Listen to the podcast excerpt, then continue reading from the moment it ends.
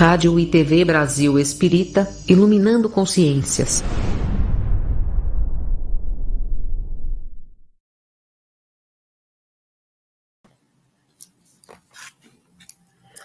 Boa noite a todos, boa noite aos que nos ouvem pela Rádio Brasil Espírita, rádio que há 13 anos ilumina as nossas consciências com o tema doutrinário espírita cristão.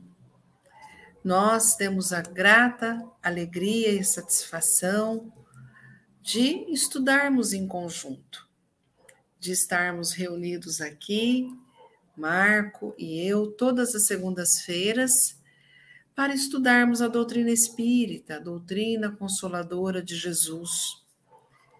Antes de nós iniciarmos os nossos estudos, nós iremos fazer a prece e depois, na sequência, vamos cumprimentar os nossos amigos que chegaram e aí sim nós estaremos trabalhando em conjunto.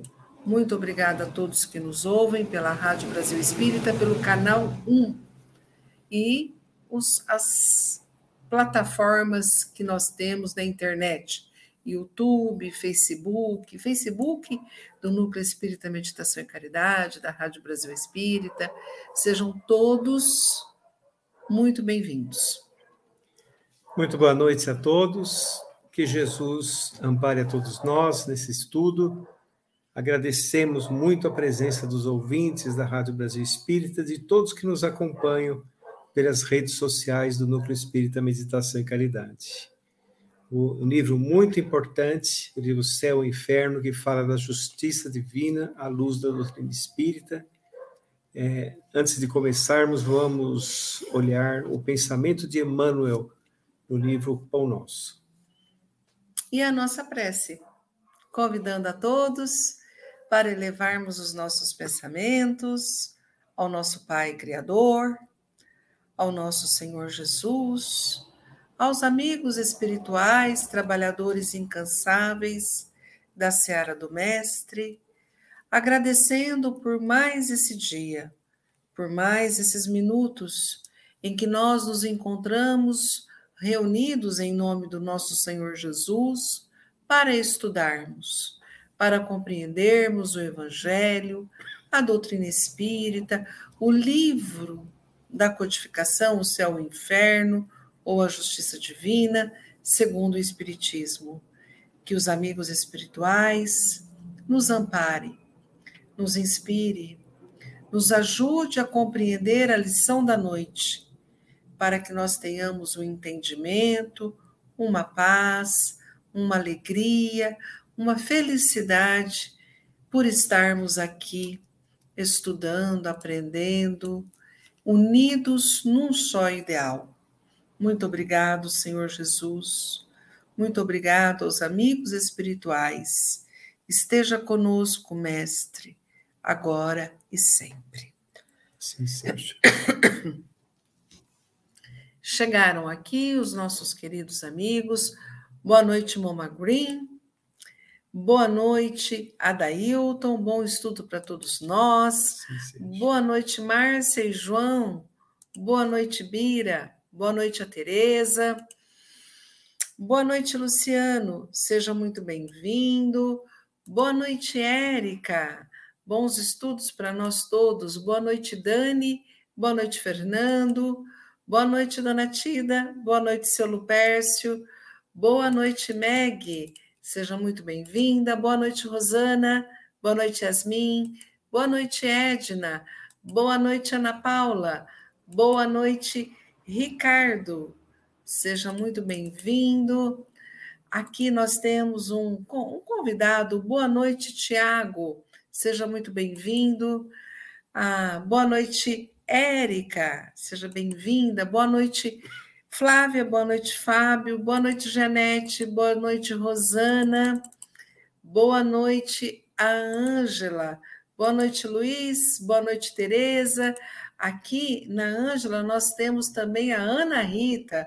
Boa noite, Ana Rita. Boa noite, Marli. Que bom te ver aqui. seja muito bem-vinda. Boa noite, Rosângela. Boa noite, Tiago. Boa noite, a Dona Maria Vilma. Boa noite, aqui, Hanna. Seja muito bem-vinda. Boa noite, seu Basília, Érica. Sejam bem-vindos. Boa noite, esse aqui, Suave. Boa noite, Terezinha.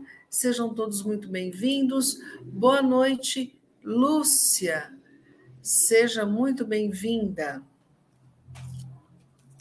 Muito boa noite a todos. Vamos começar então com a nossa prece. Você faz bem? Vamos, a prece já foi feita. Livro Pão Nosso, da obra de Francisco Cândido Xavier e Emmanuel. Nós vamos agora ler para que todos nós possamos ter uma reflexão em torno desta lição maravilhosa. No livro Pão Nosso, nós nos encontramos aqui no capítulo 2. Pensa um pouco. As obras que eu faço em nome de meu Pai, essas testificam de mim. Jesus, no Evangelho de João, capítulo 10, versículo 25. Emmanuel nos diz assim: é vulgar a preocupação do homem comum relativamente às tradições familiares e aos institutos terrestres a que se prende, nominalmente, exaltando-se nos títulos convencionais que lhe identificam a personalidade. Entretanto, na vida verdadeira, criatura alguma é conhecida por semelhantes processos. Cada espírito traz consigo a história viva dos próprios feitos, e somente as obras efetuadas dão a conhecer o valor ou o demérito de cada um. Com o enunciado, não desejamos significar que a palavra esteja desprovida de suas vantagens indiscutíveis.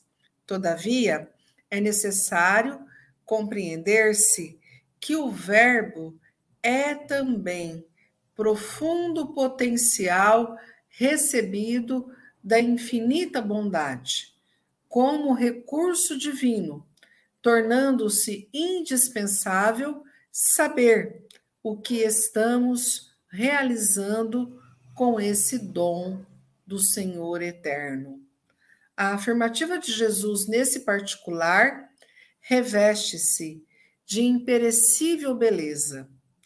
Que diríamos de um Salvador que estatuísse regras para a humanidade sem partilhar-lhe as dificuldades e impedimentos? O Cristo iniciou a missão divina entre homens do campo, viveu entre doutores irritados e pecadores rebeldes. Uniu-se a doentes e aflitos, comeu o duro pão dos pescadores humildes e terminou a tarefa santa entre dois ladrões. Que mais desejas? Se aguardas vida fácil e situações de evidência no mundo, Lembra-te do Mestre e pensa um pouco. Emmanuel.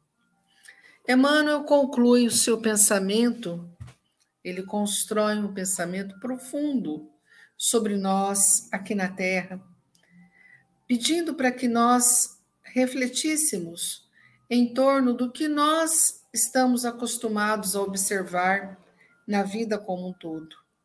Normalmente, nós temos aquela preocupação de ocuparmos um lugar na vida e esse lugar nós encontrarmos aquilo que nós mais valorizamos: as tradições familiares, o apreço pelas instituições a qual nós temos um devotamento, que diz muito daquilo que nós temos afinidade, a nossa identidade, somos de tal partido, de tal igreja, de tal clube, de tal esporte, de tal religião.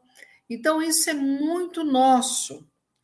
Mas ele diz assim: que na vida verdadeira, o que vai contar mesmo são as nossas próprias obras, os nossos próprios feitos.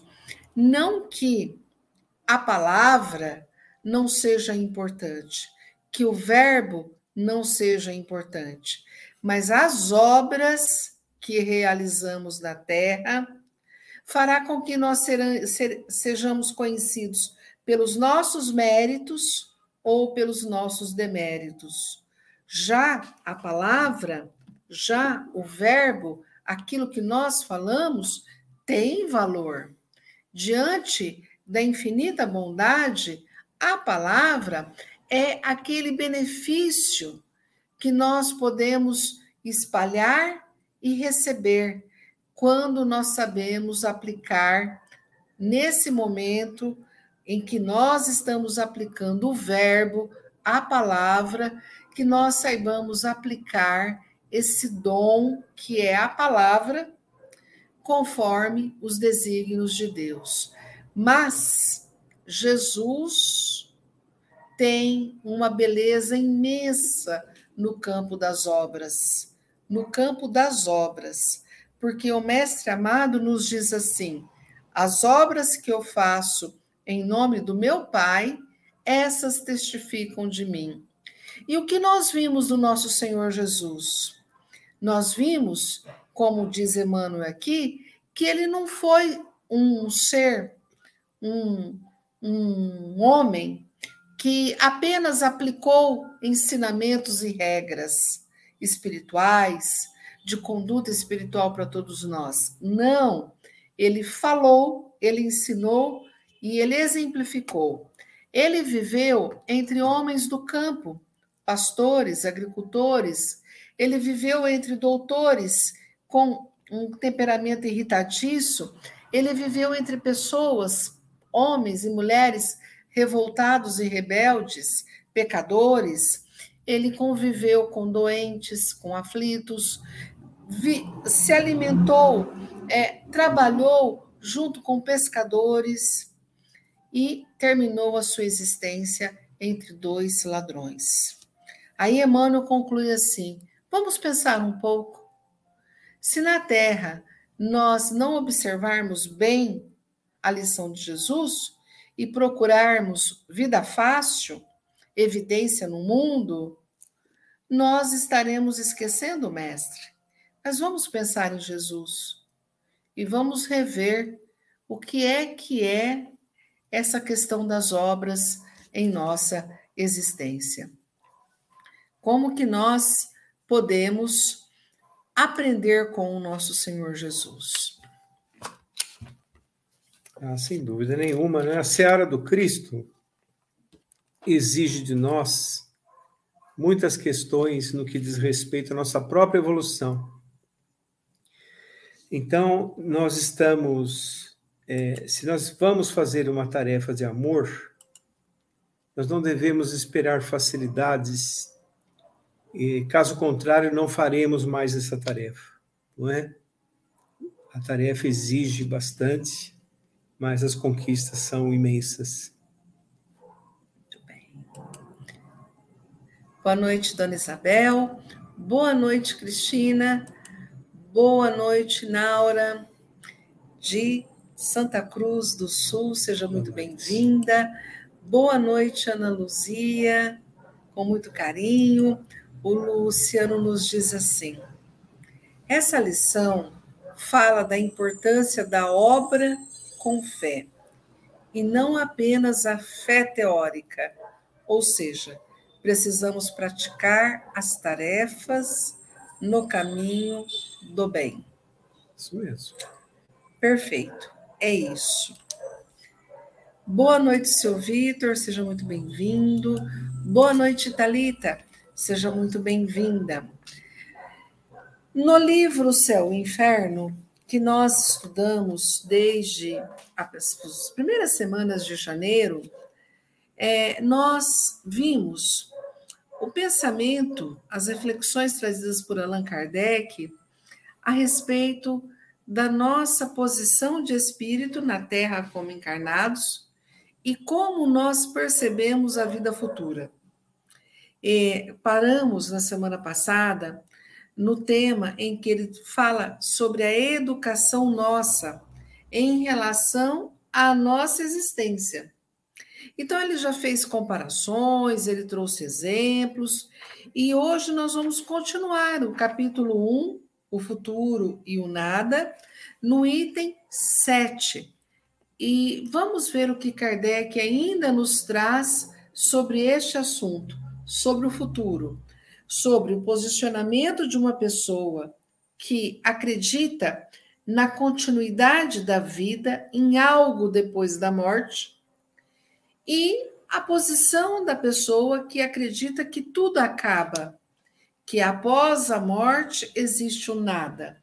Então, é desse tema que nós estamos estudando. E no item 7, Allan Kardec diz assim: Nessa doutrina, a fonte universal da inteligência que produz as almas humanas é independente da divindade. Não se trata, pois, do panteísmo. A doutrina panteísta, propriamente dita, difere dela ao considerar o princípio universal da vida e da inteligência como integrando a divindade. Assim, Deus é, ao mesmo tempo, espírito e matéria. Todos os seres, todos os corpos da natureza constituem a divindade, da qual representam as moléculas e demais elementos componentes. Deus é o conjunto de todas as inteligências reunidas. Cada indivíduo, sendo uma parte do todo, é em si mesmo Deus. Nenhum ser superior e independente comanda o conjunto. O universo é uma imensa república sem presidente, onde todos ou cada um é o seu próprio chefe com poder absoluto. Eu perguntaria: isso é possível? Essa doutrina, essa crença de fazer parte do, do universo como sendo uma das partes da divindade, do, do Deus Criador, é possível? Pois é, isso é, não é possível porque é, as inteligências são criadas imperfeitas, imaturas, ignorantes, né, na sua individualidade. Então, eles desconsideram o Criador, certo? E dizem que Deus, na verdade, é o conjunto das inteligências reunidas. Ou seja, todos esses ensaios de raciocínio, nós comentamos a respeito na, último, na última segunda-feira de ensaios de raciocínio humano, né? Dada a nossa imperfeição, esses ensaios eles são é, é, expostos à sociedade, às vezes até como, como uma verdade, tem adeptos, etc., mas são raciocínios imperfeitos e raciocínios completamente fora de lógica, não é?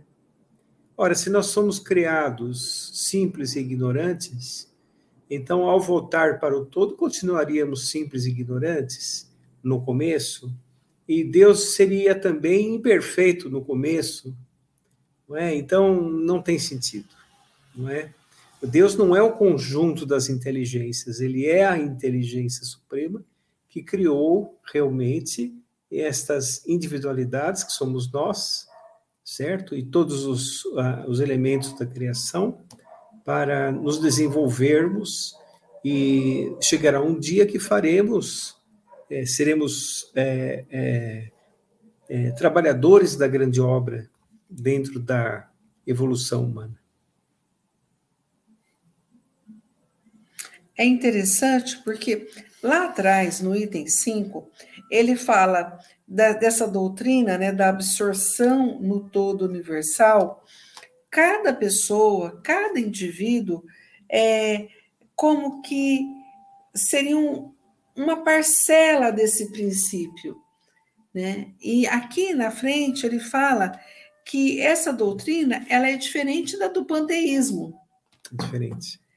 E que é, seria como se fosse um país sem presidente. É. Então nós seríamos como pequenos deuses cada um e que não existisse nesse mundo dessa maneira algo que é um criador, é, que é o autor da vida. Eles desconsideram Deus não colocando como criador, colocando como um acúmulo das inteligências criadas, que somos nós. Né? Isso, isso mesmo. Item 8. Podemos opor numerosas objeções a esses sistemas.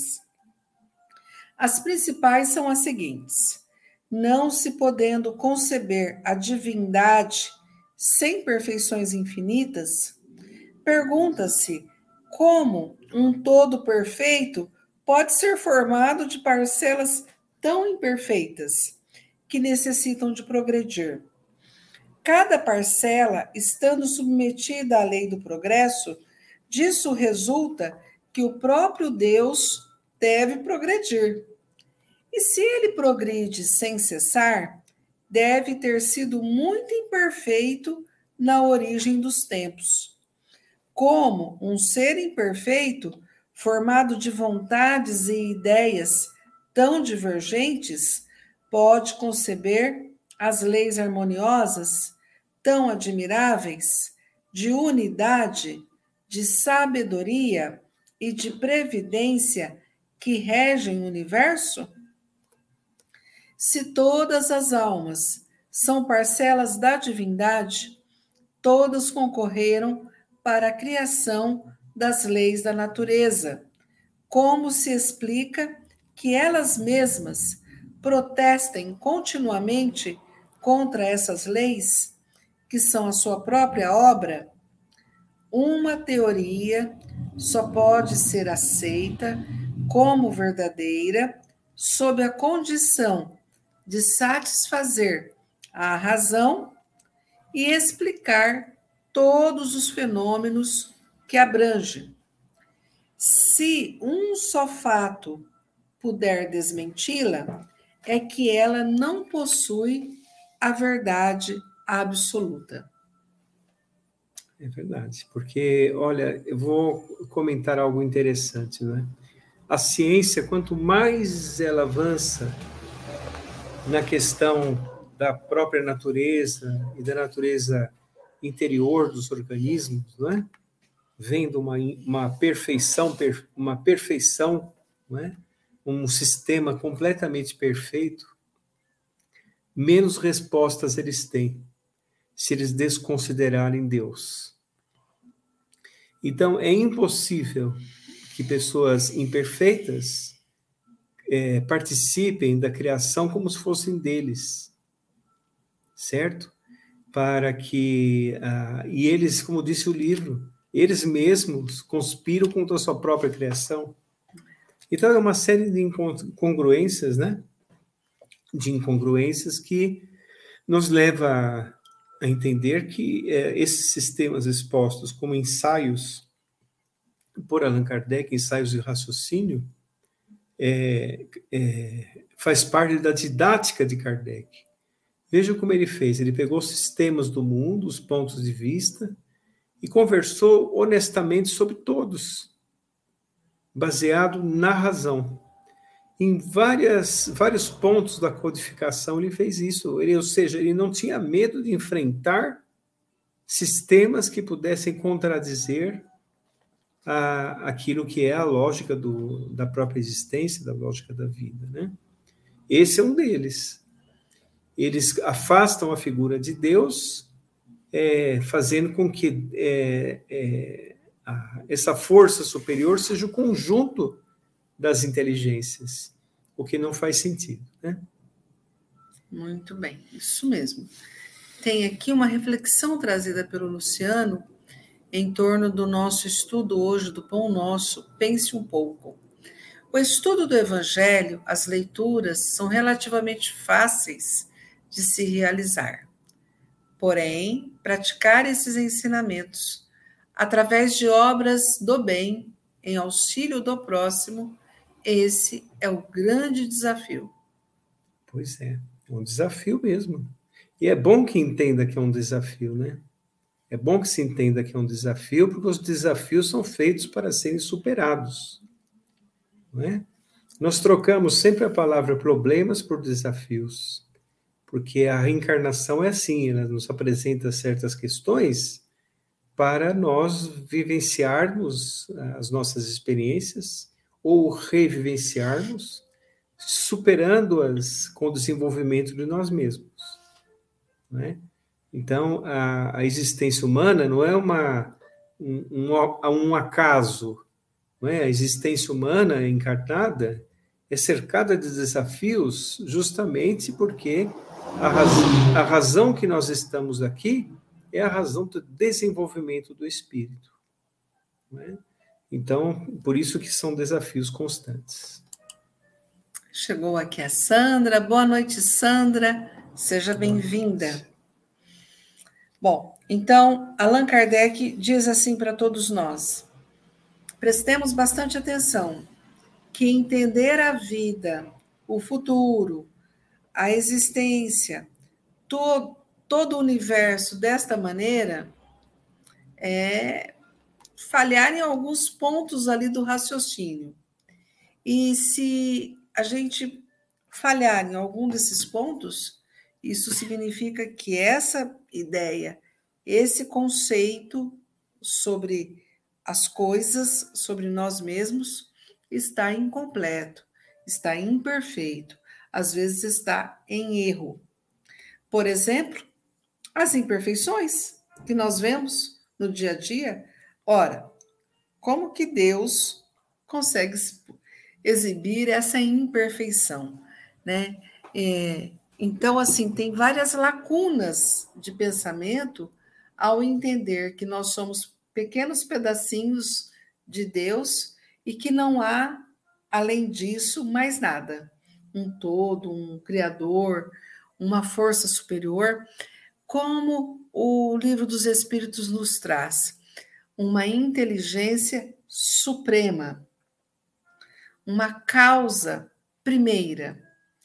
Nós que estudamos aqui a doutrina espírita, o Espiritismo, já começamos a querer raciocinar e entender que Deus é uma inteligência que está acima de todas as inteligências da Terra e do universo reunidas e que é a causa de todas as coisas. Aqui, nessa concepção da absorção no todo universal depois que uma pessoa desencarna ou morre, é entender que Deus é, ao mesmo tempo, o espírito, aquele que desencarnou, por exemplo, e ao mesmo tempo é a matéria, por exemplo, o corpo físico. Passa muito perto daquele conceito de Jesus que vós sois deuses, mas aqui não é no sentido que Jesus nos traz. Vós sois deuses, vós sois a luz do mundo, tudo aquilo que eu faço, vocês também farão. Não é nesse sentido, porque para percebermos o desenvolvimento dessa força, dessa divindade em nós, nós precisamos entender a vida como um processo é, evolutivo, constante, contínuo, que nós alcançaremos porque é da lei, das leis do universo, que nós saiamos ali simples e ignorantes da criação divina de Deus e nos tornemos um dia um espírito puro. Né? Então, nós temos toda essa trajetória para fazer, diferente do que está sendo colocado aqui.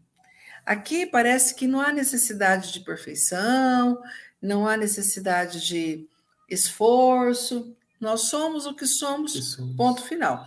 Então, Allan Kardec fala que esse método de pensar é, sobre Deus, sobre nós mesmos depois da morte, ele está com algumas limitações que a gente precisa raciocinar. Muito bem. O que eu gostaria de comentar um pouquinho mais é que nós estamos no começo da obra, no primeiro capítulo.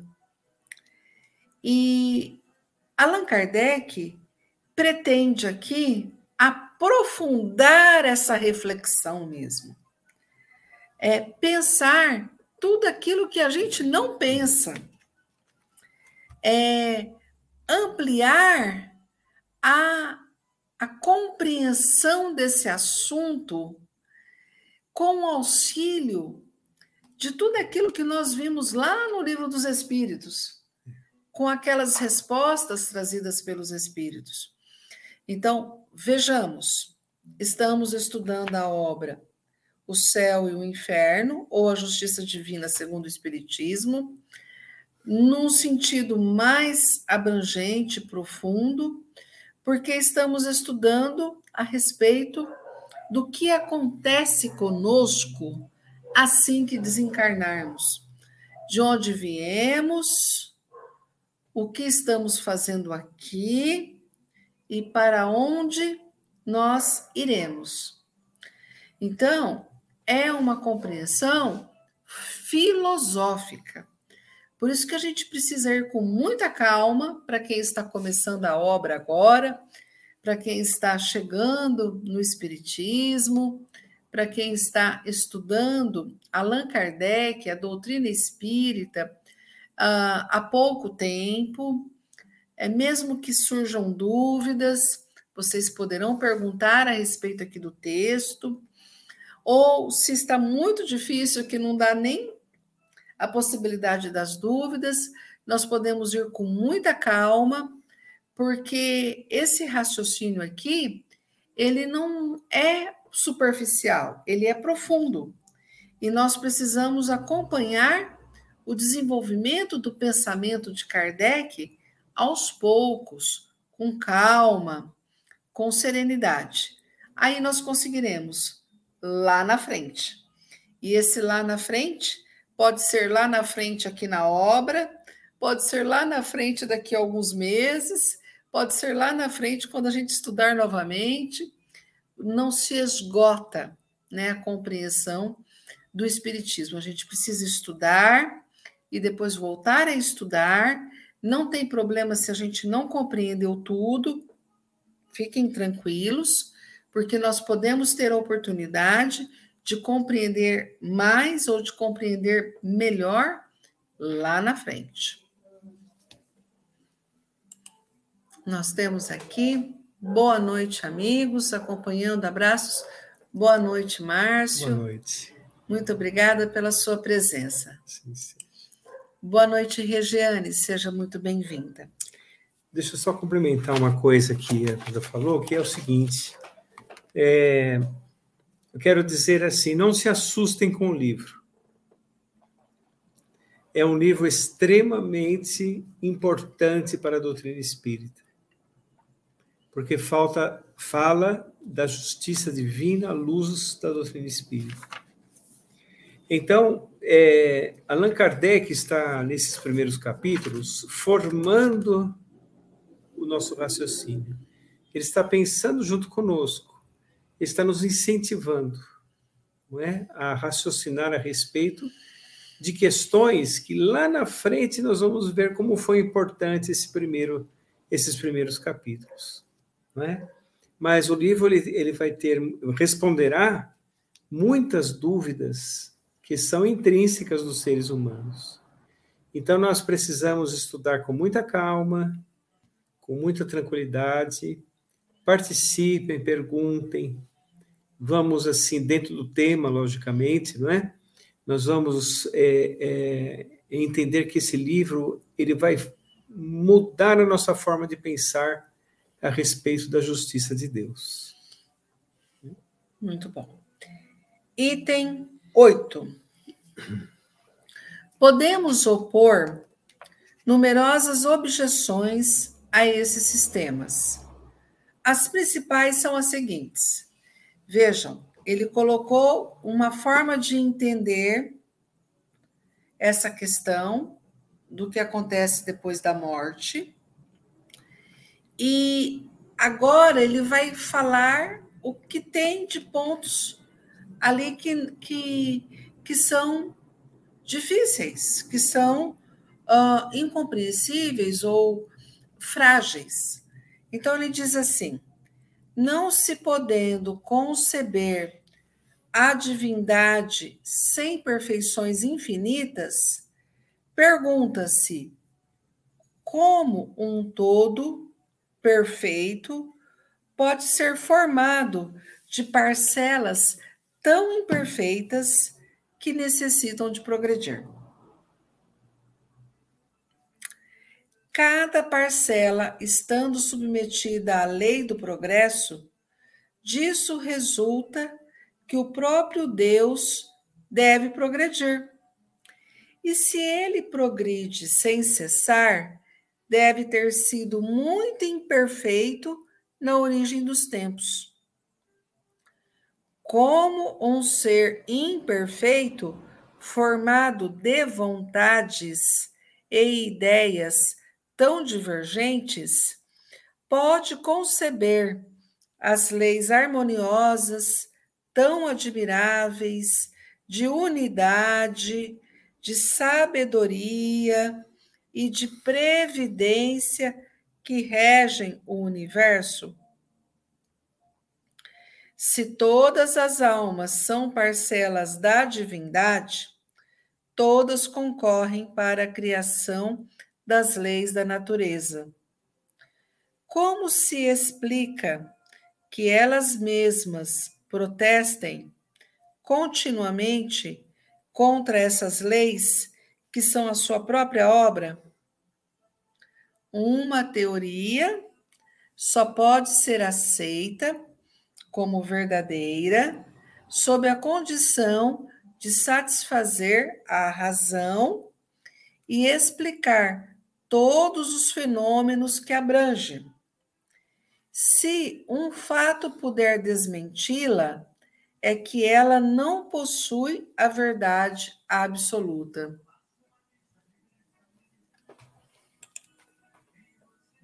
Bom, vamos lá.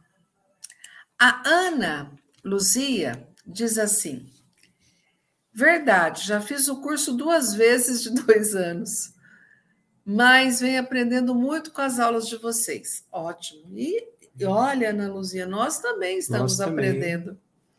Não se esgota o aprendizado dentro do Espiritismo. são sempre formas de entender um pouquinho mais cada curso que a gente faz. Isso é muito bom. A Meg diz assim: vamos lá.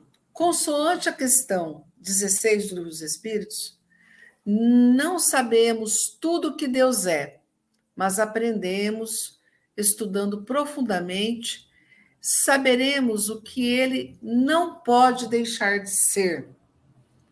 Não podemos confundir o Criador com a criatura. Eu queria só comentar rapidamente, eu já, depois eu já passo a palavra para o Marco. É exatamente essa resposta dos Espíritos que Kardec coloca aqui de uma maneira mais ampliada. É Deus, quando a gente pensa em Deus, na divindade, a gente já liga com a perfeição, que é tudo. Essa perfeição, Meg, ela é muito compreendida, principalmente para aqueles que estudam a natureza da vida, das coisas. Por exemplo, o biólogo que estuda um código genético, não é assim? É. Uh, um físico que estuda o funcionamento de uma estrela no universo, um botânico que compreende a perfeição de uma espécie vegetal, e também intuitivamente, as mães que veem a beleza de um filho, a beleza de um idoso, a beleza de uma criança que começa a falar, caminhar, a beleza da natureza que qualquer um pode observar. Então, para os olhos mais atentos, basta nós observarmos a natureza e as leis que regulam somente a natureza material, que nós vamos ver assim que essas leis são perfeitas ao extremo, ao extremo. Então, se tudo aquilo que a gente vê é muito perfeito, foi Deus que, que colocou a sua assinatura ali. Por exemplo, uma fruta, uma criança, um idoso, um, um acontecimento é, da astrofísica, do, da, da, natureza do cosmos, é, da micro é, participação da vida no cosmos, coisas mínimas, coisas máximas. Se algo está imperfeito, é porque aquele imperfeito não pode ser, ter sido feito por Deus né? Então, assim, é muito amplo, mas aí a gente pode lembrar, por exemplo, de um organismo defeituoso. Mas naquele organismo com alguma imperfeição, nós vamos encontrar uma razão de ser para aquilo e aquilo se torna perfeito do jeito que como, como se encontra. Então, assim, é muito bonito e eu queria só comentar com, com o Marco o seguinte. Allan Kardec, então, faz questionamentos sobre a teoria que explica que tudo que existe é parcela de, de, da divindade e que um criador para tudo aquilo não estaria ali presente. É, como é que a gente pode entender a, os questionamentos, as objeções que Kardec fez aqui na nossa vida diária. Como é que a gente pode observar esta colocação de Allan Kardec em relação ao que nós somos, ao que acontece com a gente depois que a gente morre e Deus, o nosso Pai Criador? Bom, é, voltando a, a dizer que essas são demonstrações de teorias lançadas à Terra, que, voltando também a dizer, tem adeptos, certo? Mas que tem muitas questões imperfeitas para começar a respeito da perfeição de Deus, né? Criaturas imperfeitas fazem coisas imperfeitas, então eles não podem ser Deus. Isso, certo? eu acho que é isso que a Ana Maria quis perguntar. Ela entendeu aqui com é, a sua explicação. Sim. Né? Ah, sim. Desculpe, no item 8 ele disse que Deus era imperfeito? Não. Ele vai perguntar por que, que essa teoria é desta maneira. É, ele está expondo teorias, né? Está é, expondo é, teorias. Quando um, um, pensador, deixa eu só comentar isso para Ana Maria e para todos nós. Quando nós encontramos um pensador, assim, quando eu falo pensador, os escritores, aqueles que constroem conhecimentos, aqueles que divulgam os ensinamentos, aqueles que transferem é, essas ideias de pai para filho, de povo para povo, e ao falar sobre estas questões com as pessoas, que pode ser uma cidade, um povo, um país, um, um continente inteiro, um, um agrupamento, uma sociedade, se eles se baseiam, os seus ensinamentos, nesta teoria aqui, que Allan Kardec está questionando, essa teoria é a teoria de que existe uma absorção no todo universal quando alguém desencarna, Ana Maria. Deu para perceber? Que é errado. Então, há, há ensinamentos espalhados no mundo, em alguns grupos, de que quando a pessoa morre, um ser humano morre, ele é absorvido no todo universal. Por que, que ele é absorvido no todo universal? Porque nessas teo nessa teoria específica que Kardec questiona, Deus não é o Criador. Deus é um pedacinho de cada um de nós. Deus está em cada um de nós. Deus é um. Aliás, Deus está dentro de nós, mas não dessa maneira. É, é como se o todo, o universo, não tivesse um autor. A teoria diz que nós estamos dentro de Deus. Né? A teoria diz que nós é que estamos dentro de Deus. Formando o que nós chamamos de Deus. Então, é muito interessante porque ele está questionando essa teoria. E quando ele questiona essa teoria, ele fala assim: bom, então por essa teoria, qual teoria? Do, da absorção no todo universal, Deus é imperfeito. É. Certo? Me diga aí se, se agora deu para ficar mais claro. E se alguém tem mais dúvidas, por favor, perguntem aqui. É, pois é. E a, a perfeição de Deus é tão infinita que nós, individualidade que somos, espíritos individuais, não é? é que estamos na esteira evolutiva, é, com os nossos acertos, nossas imperfeições, nós vamos moldar as questões nossas reencarnatórias. Então, por exemplo, foi falado aqui, um corpo imperfeito não significa que Deus é imperfeito, não é? Ele está fazendo cumprir a lei universal de que é reajuste, é que é perfeita, a lei de reajuste, né? reajuste para o nosso próprio bem, para o ser eterno que é o Espírito. Muito bom. Muito bem. Ana Maria, ah, estou entendendo, sim. Rejane comenta assim: perfeição divina em cena na minha vida foi ver internamente todo o corpo humano em aula de anatomia. Sim, sim, Rejane. É interessante que sobre o corpo humano, por exemplo, tem as explicações, as teorias. Então, há teorias que tem como fio de pensamento a ideia de que quando esse corpo humano morre, o que existe nele volta para esse todo universal, porque ele é um pedacinho do lá da divindade. Claríssimo, muito bem. Sandra, olha, Sandroca, compreendi. Se tiver dúvidas, pergunte, por favor, tá? Ana Maria, obrigada. Então, vamos para o item 9. No item 9, Allan Kardec diz assim: é uma outra objeção que ele faz a essa teoria, certo? Do ponto de vista moral, as consequências são também inteiramente ilógicas. A princípio, temos para as almas, como no sistema precedente, a absorção num todo e a perda da individualidade.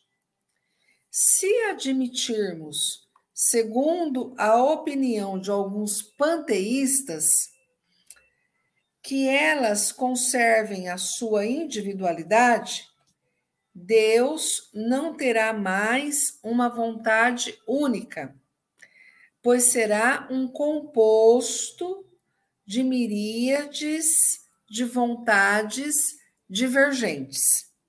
Vou fazer só uma pausa aqui. Na absorção do todo, nós temos aquele que volta para o todo, ponto, acabou. E nós temos também uma outra, o panteísmo, que diz assim: você volta para o todo e você perde a sua individualidade.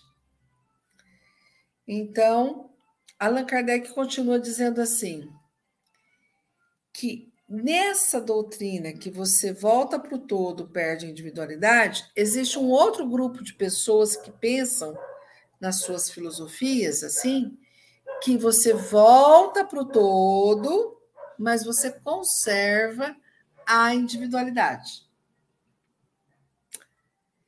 Então, baseado no, nos que voltam para o todo e conservam a individualidade, Kardec diz assim: Deus não terá mais uma vontade única, pois será um composto de miríades de vontades divergentes.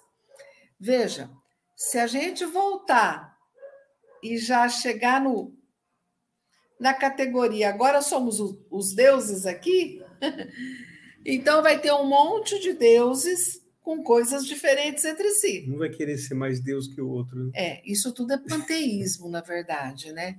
Mas quando você volta para o todo, que nem aquela lá da absorção no todo, e aí você perde a individualidade, aí pronto, acabou isso sua individualidade. É. Você já não é mais você. Você volta para algo que você já não é mais você. Então, uh, Allan Kardec diz assim: depois, sendo cada alma parte integrante da divindade, nenhuma será dominada por um poder superior. Em consequência, não haverá nenhuma responsabilidade individual pelos atos bons ou maus, como nenhum interesse em fazer o bem, podendo fazer impunemente o mal, desde que ela é o soberano Senhor de si mesma. Então, lá no item anterior, Allan Kardec analisou as questões de uma forma geral, mas aqui, de uma forma belíssima, ele analisou essa forma de entender a vida depois da morte do ponto de vista moral. E aí tem uma questão aí para ser pensada, meu bem. É o que que pode acontecer com aquela pessoa que entende que assim que ela morrer, ela voltará para o todo. Mesmo entendendo que ela vai continuar sendo ela mesma, a individualidade, ou ela entendendo que ela vai voltar para o todo e acabou a individualidade. Do ponto de vista moral, como fica as suas ações no bem ou no mal? Pois é, o, a construção evolutiva dos seres humanos, ela se dá através das reencarnações. Através da multiplicidade das existências, o ser humano vai forjando o seu espírito, vai se aprimorando cada vez mais. E se ele voltar para um todo e não retornar mais para a Terra, a forma como ele voltou, ele fica.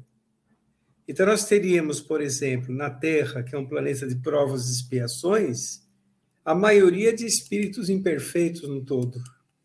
Né? Nós mandaríamos só espíritos imperfeitos. Então, é nesse sentido que se fala, né? onde nós vamos ter ali uma.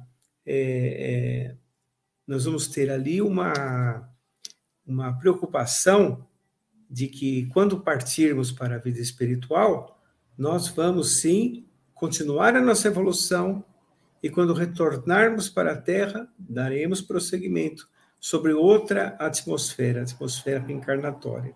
O que a doutrina espírita explica. Explica como sendo o maior mecanismo evolutivo que existe, a reencarnação. Sim, essa é a, essa é a lição, é o ensinamento que os espíritos trazem para todos nós.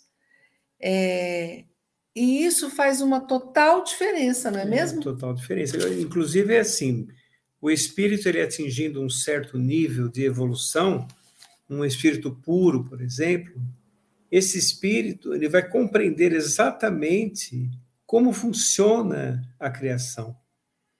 Mas por quê? Porque pelo seu esforço próprio, ele tem pelas multiplicidades das existências, ele teve oportunidade de chegar a um nível evolutivo que é, compreenderá isso que é, é, as providências do Criador, vamos dizer assim.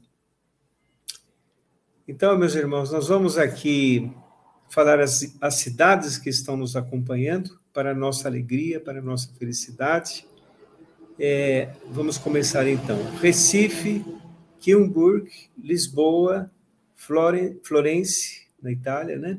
Santo Antônio de Pádua, Nova Viçosa, Petrolândia, Fortaleza, Petrolina, Pedras de Fogo, Bauru, Iguape, Aparecida de Goiânia, Contagem, Belém, São Luís Gonzaga, Fortaleza, Itubiara, Nazaré Paulista, Dubai, Florianópolis, Maceió, é, Academburgo, Nivelsbrick, Murici, Pedra do Le Primavera do Leste, Pensilvânia, Santana do Ipanema, Feira Grande, Caruaru, Nossa Senhora do Socorro, Tóquio, Atiba, Ataíba, Leopoldina, Ourinhos Dourados, Anideua, Ananindeua, Eixenal, Sumaré, Vila Velha. Meus irmãos, é, tem mais, mais cidades ainda. Graças a Deus, gostaríamos de cumprimentar a todos. É uma grande alegria para nós é, estudarmos Espiritismo desta forma, não é? Quindburg, Lisboa, Florença, acho que já falamos, né? Então, já acho que já falamos todos. Muito obrigado. Muito obrigado a todos que nos ouvem. E para encerrar, eu gostaria apenas de comentar o seguinte nesse item 9 é ilógico pensar desta maneira. Como a doutrina panteísta ou a da absorção no todo universal. Porque do ponto de vista moral, qual que é a razão de ser de eu me aperfeiçoar moralmente? Ou de eu praticar o mal e tudo bem, e eu praticar o mal, o que, que vai me levar a reconhecer que aquilo é mal, é ruim, é, é difícil, é negativo? E quando eu pratico bem, que mérito que eu terei? Qual a minha recompensa? Então fica ilógico. Tanto aquele que pratica o mal quanto aquele que pratica o bem estão nas mesmas condições? Isso é ilógico né, de se pensar. Olha, nós temos aqui o canal da IEDA, que sempre nos acompanha, estamos sendo acompanhados pelo Guarujá também. É, temos é, uma... E Orlando, na Flórida. A nossa querida Talita, nossa querida Isabel, muito bom. Nós temos então aqui essas reflexões, essas é, explicações de Allan Kardec que não se encerram. Na próxima semana, nós estudaremos o item 10, o 11, até o item 13.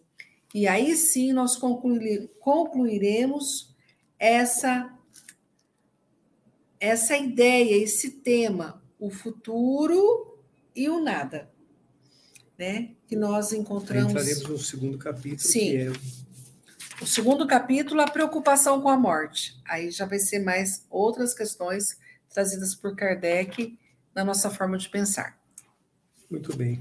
Bom, gostaríamos de agradecer a todos a atenção, o carinho, a presença, agradecer à Rádio Brasil Espírita, nossa companheira de transmissões, e desejar a todos votos de muita paz. Vamos então agradecer a Deus, nosso Pai, a Jesus, nosso amado Mestre, aos amigos espirituais presentes que nos amparam com tanto amor, com tanto carinho. Agradecemos a oportunidade do aprendizado, que esses mesmos ensinamentos façam parte de nossa vida e nossos pensamentos, sentimentos e atitudes. Muita paz a todos e fiquem com Deus. Boa noite a todos, até segunda-feira, uma boa semana, um beijo grande no coração. Fiquem com Deus. Assim seja.